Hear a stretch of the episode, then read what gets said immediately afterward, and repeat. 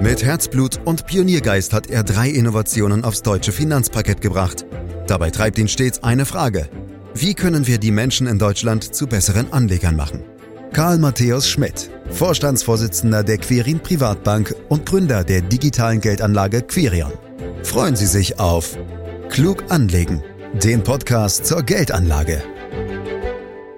So alt wie die Börse ist, so lange gibt es auch schon die Fehler der Anleger. Das Erstaunliche dabei, es sind fast immer wieder dieselben Fehler, die gemacht werden. Daher wollen wir uns, und zwar nicht nur heute in diesem Podcast, mit den größten Fehlern der Privatanleger befassen, gemeinsam mit Karl Matthäus Schmidt. Er ist Vorstandsvorsitzender der Quirin Privatbank AG und Gründer der digitalen Geldanlage Quirion. Und vielleicht hin und wieder auch mal emotional, man weiß es nicht. Hallo Karl. Natürlich. Hallo Andreas. Ja, hast du eine Erklärung dafür? Und damit steigen wir sofort ein, dass die Anleger fast immer wieder dieselben Fehler machen und ganz offensichtlich nichts dazu dazulernen? Ich glaube, das ist ganz normal. Äh, Geldanlage ist für viele Menschen eine zutiefst emotionale Sache. Das angesparte Vermögen wurde ja in der Regel auch hart erarbeitet und ist die Grundlage von Erfüllung von Lebenszielen oder ganz einfach, es ist auch ein ganz großes Sicherheitsgefühl Geld. So, und da ist es, finde ich, überhaupt kein Wunder, dass Emotionen eine große Rolle spielen und wo Emotionen im Spiel sind, wenn es eigentlich um die Ratio geht, dann werden eben auch Fehler gemacht und leider auch immer wieder die gleichen. Also um da vielleicht mal welche zu nennen, man hört irgendwelche Nachrichten und lässt sich davon beeinflussen oder man hört einen Freund zu, der hat irgendwelche tollen Tipps, die sich gut anhören, die in einen verunsichern. Und äh, ja, dann wird man manchmal ängstlich, manchmal wird man äh, gierig. Und das Ergebnis ist, dass man äh, verkauft oder auch kauft und das meistens eben zu einem schlechten Zeitpunkt. Und dann hat man irgendwo, ich kenne das selber auch, nie die Rendite des äh, Marktes im Depot. Und ich kenne da eine Analyse, die ich immer gerne zitiere, die geht über 30 Jahre von 1988 bis 2018. Und da hat die Marktrendite eine Rendite von 8,01 gehabt und die Anleger hatten eine Rendite von 3,43 Prozent. Also nicht mal 50 Prozent der Rendite des Marktes, äh, die eben, wenn du so willst, über die Emotionen des Kaufen, Verkaufens dann kaputt gemacht worden ist. Also, um es vielleicht kurz zu machen, Emotionen machen das Leben liebenswert, aber Emotionen kosten an der Börse Geld, Andreas.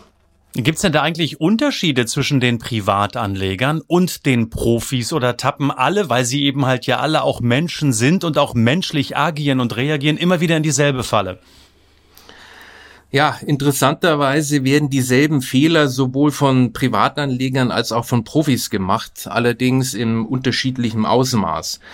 Speziell unter institutionellen Anlegern hat sich mittlerweile ja schon herumgesprochen, dass es sich nicht lohnt, Anlagestrategien an irgendwelchen Prognosen oder Szenarien äh, aufzusetzen, denn am Ende kann ja kein Mensch in die Zukunft schauen. Ich glaube, das ist äh, klar.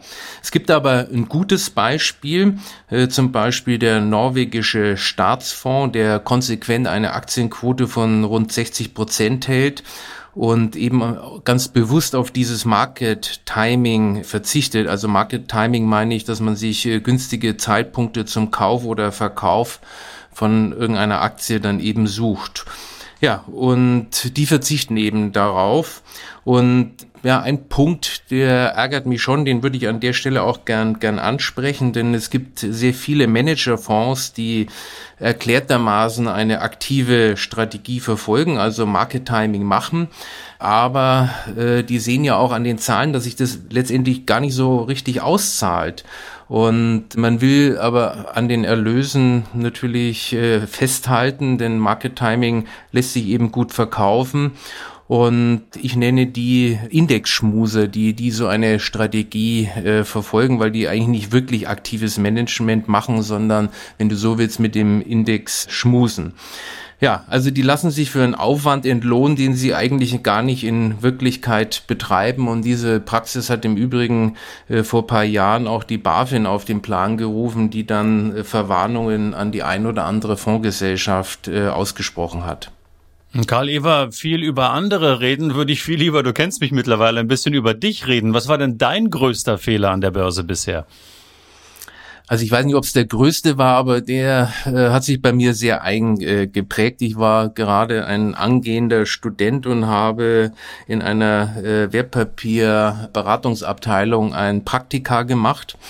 Und da gab es also weise Börsianer, die schon sehr, sehr lange am Markt waren die haben mir dann unter der Hand, also man kann sagen unterm Tisch, den ganz großen Geheimtipp verkauft, nämlich eine kanadische Goldminenaktie. Und äh, die habe ich dann auch erworben und habe mich okay, ich wirklich, weiß, was kommt. ja wirklich Jahrzehnte, Jahrzehnte äh, an diese Aktie erinnert, denn sie stand dann immer mit einem Cent in meinem Depot und ich äh, konnte sie also immer wieder beobachten und konnte mich dran erinnern an diesen Fehler. Und das ist ein gutes Beispiel, wenn man äh, was man falsch machen kann. Man setzt eben auf eine Einzelaktie und als Privatanleger ist es einfach so, ich, ich kann da nicht reinschauen anschauen. Wie soll ich in so einer Aktiengesellschaft wirklich da den Durchblick haben? Und ich habe äh, komplett auch die internationale Diversifizierung vernachlässigt, also sich breit international aufzustellen. Und diese kanadische Goldminenaktie ist zumindest mal ein sehr lehrreiches äh, Investment für mich gewesen. Ja, und es zeigt einmal mehr, da waren dann sicherlich auch äh, bei dieser Investition, aber eigentlich war es ja eher eine Spekulation, Emotionen im Spiel. Und genau das ist das, was du ja eingangs sagtest, dass man die raushalten sollte. Also so etwas wie Panik, Gier, Euphorie oder auch Resignation, sowas gibt's ja auch immer mal und haben wir vor allen Dingen Anfang der Nullerjahre nach dem Platzen der Blase am neuen Markt gesehen. Da ist so ziemlich alles dabei, Karl, was es auch im normalen Leben gibt. Was kann man denn jetzt tun, um, um diese Emotionen klein zu halten? Also nur an der Börse natürlich. Genau, nur an der Börse. Das ist ganz wichtig, sonst, äh, wie gesagt, machen ja Emotionen das Leben äh, aus. Also das Erste ist aus meiner Sicht, dass man diese Fehler sich äh, bewusst macht. Ne? Also Emotionen haben an der Börse nichts zu suchen. Und auch Gier muss man in Zaum halten, denn an der Börse wird definitiv nichts verschenkt. Am Ende brauche ich eine richtige Strategie und die ist eigentlich ganz simpel, dass ich wirklich weltweit breit anlege und das zu möglichst geringen Kosten. So, und der dritte Punkt ist, dass ich diese Strategie äh, an mich selber anpassen muss. Und damit meine ich, dass ich das Risiko anpasse, was ich aushalte und es muss natürlich auch zu meinen Zielen passen. Ja, und der letzte Punkt ist, dass ich eben dann äh, die Disziplin habe, das auch eisern äh, durchzuziehen. Um vielleicht da einfach mal ein Beispiel zu nennen, wenn ich eine hohe Rendite haben möchte, dann habe ich zum Beispiel 100% Aktien und jetzt in der Corona-Krise habe ich dann schnell mal 35% Verlust im DAX gesehen. So, und bin ich jetzt ein Mensch, der dann panisch verkauft, weil ich diesen Verlust auf dem Papier habe?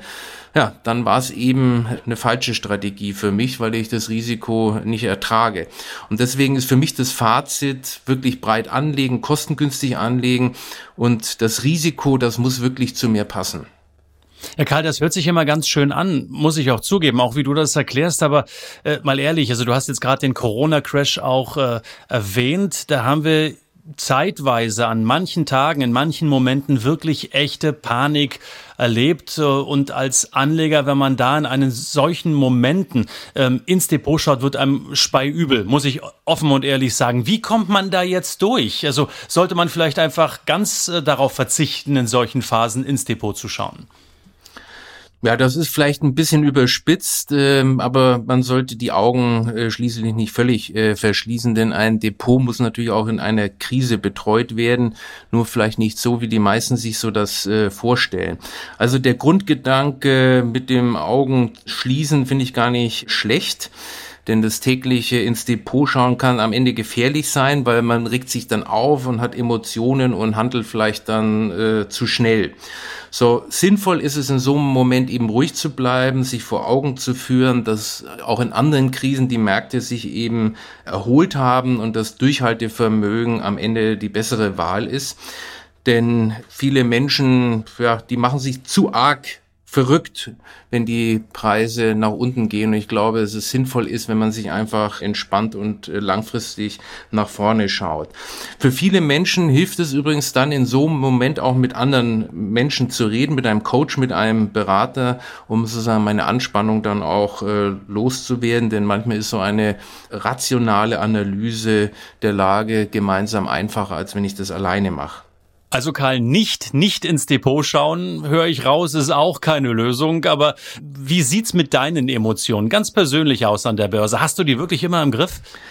Ja, äh, es ist eine tolle Frage. Also ganz ehrlich gesagt, die ersten 33 Jahre in meinem Leben in der Constors-Zeit äh, hatte ich sie nicht im Griff, weil ich wahnsinnig gern eben auch äh, hin und her mit Aktien agiert habe. Aber mit zunehmendem Alter bekommt man das im Griff und ich möchte mal sagen, heute habe ich sie im Griff. Das ist ja auch ganz so tief in der Querin-DNA enthalten und das, vielleicht muss man da manchmal auch paar andere Dinge tun und äh, nicht allzu sehr an die Börse schauen und sich ablenken.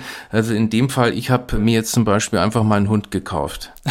so alt bist du doch noch gar nicht, Karl, um dir einen Hund zu kaufen. Da kokettierst du jetzt ja ganz, ganz schön rum. Aber wenn du schon, wenn du schon in der Tat darauf anspielst, etwas älter zu sein, dann wirst du dich ganz sicherlich auch noch an die 80er Jahre erinnern. Äh, da gab es einen sehr spannenden Börsenstreifen in Hollywood, Zweiteiler mittlerweile. Die Rede ist hier natürlich von Michael Douglas alias Gordon Gecko und dem Film Wall Street. Da ging es um Gier, ja, da ging es um, um Gewinnstreben ohne Ende und äh, bis hin dazu, dass es sogar Betrügereien gab. Ähm, wichtige Frage, wie ich finde. Wo hört denn aus deiner Sicht jetzt ein normales Streben nach Gewinnen auf, wie wir es ja durchaus benötigen noch in der sozialen Marktwirtschaft? Und wo fängt die Gier an? ich würde gerne mal so starten, dass die Börse sich nicht äh, vom realen Leben unterscheidet. Und die meisten Kunden haben ja ihr Vermögen schwer erarbeitet und haben die Erfahrung gemacht, dass eigentlich nichts geschenkt wird in Wirtschaftsleben. So, und das ist übrigens auch so an der Börse. Das heißt, wenn ich eine hohe Rendite haben möchte, bedeutet das am Ende eben auch ein hohes Risiko und das ist letztendlich der Preis, den ich äh, zahlen muss. So, jetzt aber konkret auf deine Frage, wann beginnt Gier? Ähm, aus meiner Sicht beginnt die dann, äh, wenn ich mehr erwarte, als der Markt erwirtschaftet. Und wenn ich jetzt mal 100% Aktien sehe, dann würde ich mal irgendwo eine Rendite von 7,5 Prozent langfristig als das, was äh, okay ist, äh, ansehen. Und wenn ich dann eben äh, Produkte ansehe, die viel, mir viel mehr versprechen, dann muss ich das schon sehr genau anschauen, denn in der Regel ist dann eben auch ein weitaus höheres Risiko drin. Und da würde ich immer den Rat geben, man muss auch dieses Produkt wirklich verstehen, bevor ich äh, dort investiere. Wann und wo hast du denn jetzt Gier in deiner Börsenkarriere am heftigsten erlebt? War es der neue Markt? Den hatte ich gerade eben schon zitiert, Anfang der Nullerjahre. Und da warst du ja als Konsorschef ja auch sehr aktiv mit dabei. Ja, definitiv war das die Phase, wo ich äh, am meisten die Gier erlebt habe. Und das, was ich, glaube ich, nie vergesse, sind diese ganzen Neuemissionen. Äh, das war schon verrückt. Ähm, man hat einfach Zeichnungsscheine bekommen, äh, noch und nöcher. Und die Menschen und die Anleger wussten überhaupt nicht, was sind das überhaupt für Firmen, was machen die und äh, für was brauchen die das Geld. Also diese Neuemissionswahnsinn, das war also für mich äh, Gier pur. Äh, das habe ich nie vergessen. Ähm, oftmals sind es ja vielleicht auch gar nicht so sehr die Emotionen, sondern vielmehr der Herdentrieb, der den Investoren einen Strich durch die Rechnung macht. Egal ob jetzt nach oben oder auch nach unten. Wir haben ja nun gerade über Panik auf der einen als auch Gier auf der anderen Seite gesprochen. Ähm, denn Wer will schon im Wege stehen, Kalle, wenn die Masse angerannt kommt? Auch da wieder die Frage an dich. Hast du da aus eigener Erfahrung oder auch aus der Erfahrung des Umgangs ähm, eurer Anleger mit den Themen einen Mehrwert, den du uns hier liefern kannst? Es finde ich ein sehr guter Punkt, denn im Prinzip hängen Emotionen und Herdentrieb äh, ganz eng miteinander zusammen. Also es fühlt sich in der Regel irgendwie besser an, mit der Herde zu schwimmen als äh, gegen sie. Und ich habe das ja schon angesprochen. dass äh, ich immer wieder beobachte, dass äh, Anleger bei steigenden Märkten plötzlich entdecken, dass sie extrem risikofreudig sind und unbedingt einsteigen wollen und dann, wenn die Kurse fallen, auf einmal sie das Risiko reduzieren wollen. Also irgendwo äh, ja, passt das alles nicht so äh, zusammen und das ist, wenn du so willst, nichts anderes als das Resultat äh, des Herdentriebes. Also man muss immer aufpassen, wenn der Taxifahrer über Aktien anfängt zu sprechen oder auf der Bildzeitung auf Seite 1 über die Börse gesprochen wird. Und deswegen, aus meiner Sicht ist es viel besser, als mit der Masse zu schwimmen, gegen den Strom investiert zu bleiben. Wenn es runterrauscht, muss man drinnen bleiben und wenn alles euphorisch ist äh, und die Kurse explodieren, muss man die Kirche im Dorf lassen. So, und das macht am Ende für mich einen cleveren Investor aus. Ist aber gar nicht so einfach. Warren Buffett äh, ist ja jemand, der das über Jahre und Jahrzehnte sehr erfolgreich macht. Und ich habe dann noch nicht so richtig ähm, verstanden, wann er mal mit der Herde treibt oder sich treiben lässt und wann er sich dagegen stellt. Ich erinnere mich beispielsweise auch kurz nach der Finanzkrise 2008, 2009 ist der Mann in Finanzwerte eingestiegen. Da hat man sich das noch, noch gar nicht getraut. Also so, so einen richtigen stringenten Weg gibt's offensichtlich auch wieder nicht. Oder sehe ich das falsch? Nee, das siehst du richtig, denn Warren Buffett ist zum Beispiel ein tolles Beispiel für eine ganz ruhige Hand und gegen den äh, Strom schwimmen. Aber er ist auch ein Beispiel für einen Investor, der die Stecknadel im Heuhaufen sucht und das hat er im Übrigen wirklich lange Jahre mit ganz tollen gezielten Einzelinvestments wirklich gut gemacht und hat in der Regel auch den äh, Markt geschlagen. Und das hat die, ihm den Legendenstatus eingebracht. Aber mal ehrlich, wenn das so einfach wäre, wird es, glaube ich, ganz, ganz viele Buffets geben. Die gibt's aber nicht. Und es sei auch nochmal angemerkt, dass in den letzten Jahren er öfter schlechter abgeschnitten hat als die Indizes. Und was mich persönlich natürlich besonders freut, dass er auch Fan von Index-Investments geworden ist und das hat er in einem viel beachteten Interview äh, seinen Enkelkindern sogar empfohlen. Und das macht mir ihn natürlich sehr sympathisch. Hm. In jedem Fall hat er nach wie vor eine Menge Geld auf der hohen Kante. Haben wir im Mai auch gesehen auf der Hauptversammlung oder auch gehört. Äh, das ist ja normalerweise ein Riesentreffen. Diesmal auch alles online. Ich glaube, 138 Milliarden Dollar sind es. Das ist auch mal ein Kontoguthaben, das man nicht alle Tage hört. Karl, wir müssen schon wieder zum Ende kommen. Unsere Zeit ist schon fast wieder vorbei. Ja, das stimmt. Da wird man ganz neidisch. Was heißt denn das jetzt alles? Also du hast uns enorm viel wieder mitgegeben ähm, und für mich ist es am Ende immer immer so wichtig, nochmal eine Art Priorisierung zu haben. Also was ist der Schlüssel zum Erfolg aus deiner Sicht? Also Punkt eins, äh, für mich gibt's niemanden, der den richtigen Zeitpunkt für Ein- und Ausstiege nennen kann. Und falls es den doch gibt und ich mich irre, dann wird es bestimmt nicht dir oder mir verraten. Punkt zwei, äh, Rendite und Risiko, die sind für mich untrennbar verbunden. Der Punkt drei, dass man so eine richtige Strategie äh, auswählen muss, aus meiner Sicht eben weltweit breit angelegt und das möglichst kostengünstig.